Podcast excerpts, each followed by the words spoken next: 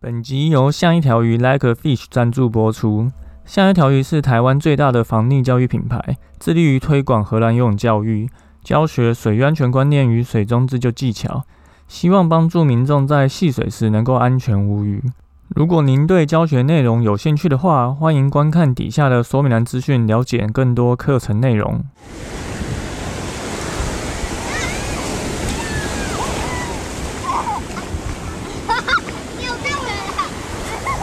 现在时间下午五点钟，海水浴场关闭，请尽速从水里上来，谢谢。您的一些分析的资讯，然后贴给大家，那大家可以再去看底下的说明栏连接。那焦哥八月份其实也办了很多场防疫教育工作坊。那这次上完工作坊后，有个家长跑来前面，然后特别跟焦哥询问说，之后会不会再开，因为他觉得。内容很棒，然后想要推荐给身边的朋友来上课。那听到之后其实是蛮感动的啊。就所以九月份焦哥其实也有要去苗栗啊、台中、高雄办工作坊，不过现在只剩下高雄还有名额，那台北的就要等到十月了。所以如果你是在外县市，然后焦哥还没有去办过的话，欢迎邀请焦哥去办哦。我们只要十五人就可以包班。那希望大家可以把这个防疫教育推广出去。帮助更多人学会水域安全观念跟这些救援技巧。好，本周一样三件事情跟大家说。第一个就是韵律呼吸是学泳前的很重要的一个入门动作。在玩水的时候，其实呼吸模式是跟陆地上不太一样的，因为我们平常都是用鼻子吸气嘛。可是如果你到水里面，你用鼻子吸气，你吸到水就容易呛到，那这个其实是非常不舒服的。所以我们在学游泳的时候啊，或是玩水的时候，其实教哥都蛮推荐，最好是用嘴巴吸气。那透过在水里面吐，用鼻子吐，那到水面上用嘴巴吸这个动作，其实它就叫做韵律呼吸。所以它的频率其实大概是你在水面上吸气的时间大概是一，那到水里面吐气的频率大概是三，所以在底下吐气的时间比较久。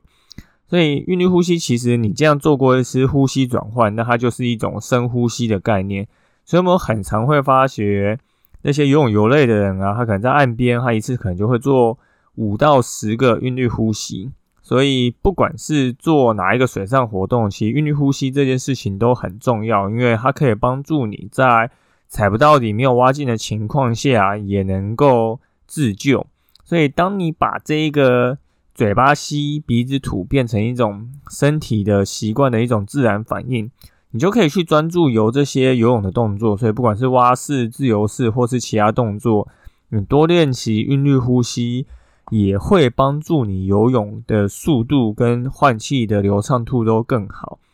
所以这个如果你慢慢去习惯的话，在帮助你以后去学习各种技巧都非常有帮助。那交给我把相关的一些。关于韵律呼吸的重点跟它的应用写成一篇文章，那欢迎大家再到底下的说明栏资讯去观看这个文章的细节。好，第二则是一个新闻哈，这是发生在新北市乌来的红河谷，那有一个七旬老翁溺毙。那这个七旬老公跟他另外一位六十多岁的友人跑去红河谷泡水避暑，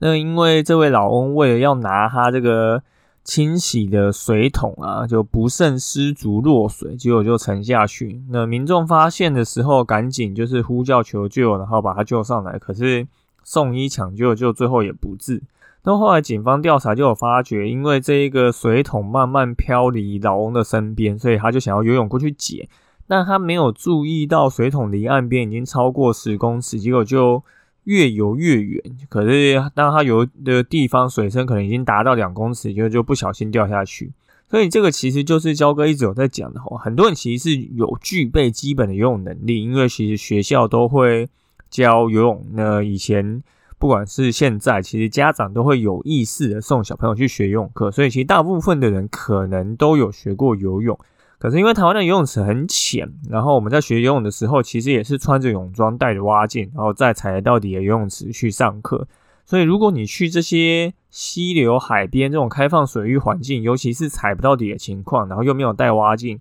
你可能平常学习到的这些技巧就不一定能够派得上用场。这就是为什么焦哥现在在推荷兰游泳教育的原因，因为里面其实教了非常多跟水性水管有关的内容，那我们也会教大家水中自救技巧。那你平常出社会以后，其实你去玩水的地方很多都是在溪边、海边。但是如果你没有办法在开放水域游泳，那你也没有办法去应对大自然的突发状况的话，那真的遇上意外，你就会不知道要怎么保护好自己，也不知道如何自救求援。但我们的游泳教育可能一直让民众以为自己会有游泳的能力，所以在民众面对这些环境风险的时候，又没有相对应的判断能力的话，他以为游泳的方式就跟在游泳池是一样，那就以为自己会游泳，那就很容易发生意外。所以我们会看到这次的新闻，其实它里面就讲说，这个阿北是去为了捡东西，跑到一个踩不到底的地方溺水。但如果你跑到踩不到底底的地方，突然一个踩空，这个是溪边很常遇到的状况。那如果你反射性做个水母漂，先去缓解你的紧张情绪。那如果你会游泳的话，你就可以再慢慢游回岸上。那如果你不会的游泳的话，你一样可以做水母漂，或是转换成仰漂等待救援。那这个其实就是一种所谓的水域安全观念。你懂得知道在这样的环境或是这样的意外情况下，应该要做哪些对应的方式去保护好你的生命安全，这个是非常重要一件事情。那焦哥有写过一篇文章，叫做《上泳者溺的迷失》，为什么你不该只学游泳？那这篇文章也非常重要，我们一样会把这个文章的连接放在底下的说明栏。好，最后一个是一个影片的分享哦。之前焦哥前几个礼拜有讲过，渔光岛其实发生了几次溺水意外嘛，一次是这个月发生的，就是被冲走的一个意外，我记得是大学生，然后上个月是发生的高中生。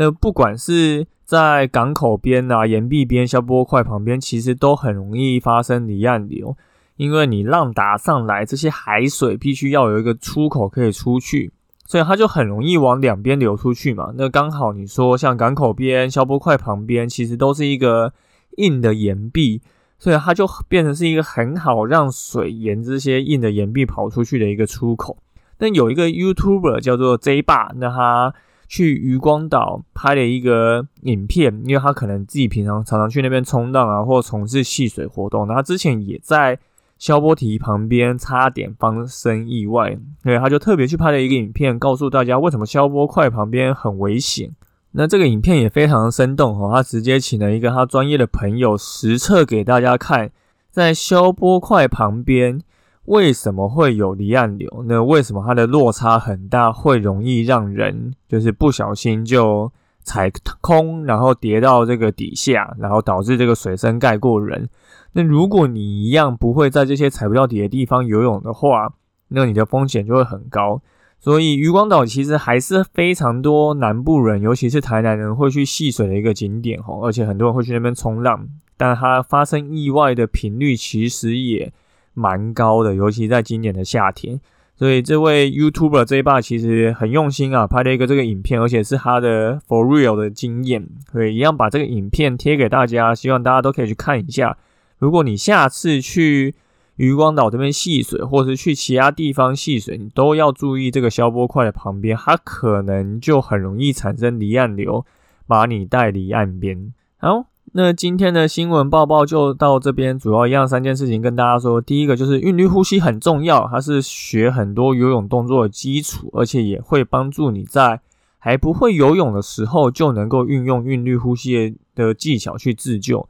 那相关的做法都写在文章呢，大家赶快去看。那再就是乌来红河谷的一个意外哈，就要告诉大家，如果你今天。不懂得判断水域环境，又不会在踩不到底的地方游泳的话，那最好穿着救生衣去戏水，那这样会比较安全。那最后是一个影片在讲渔光岛旁边的消波块为什么容易产生离岸流，以及消波块旁边有什么样的危险。那这三件事情分享给大家。好，那就感谢你收听今天的救生日常，我是焦哥。如果你喜欢我们的节目的话，欢迎到 Apple Podcast 留言，并给我们五颗星，然后也欢迎推荐给身边的朋友。那如果你有什么想听的主题，也欢迎就是到 IG 然后追踪，然后或私讯跟我们讲。我们就下周再见喽，拜拜。水域环境又不会在踩不到底的地方游泳的话，那最好穿着救生衣去戏水，那这样会比较安全。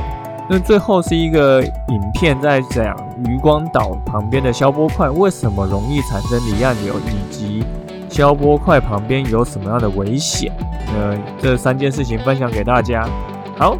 那就感谢你收听今天的救生日常，我是焦哥。如果你喜欢我们的节目的话，欢迎到 Apple Podcast 留言，并给我们五颗星，然后也欢迎推荐给身边的朋友。那如果你有什么想听的主题，也欢迎就是到 IG 然后追踪，然后或私讯跟我们讲，我们就下周再见喽，拜拜。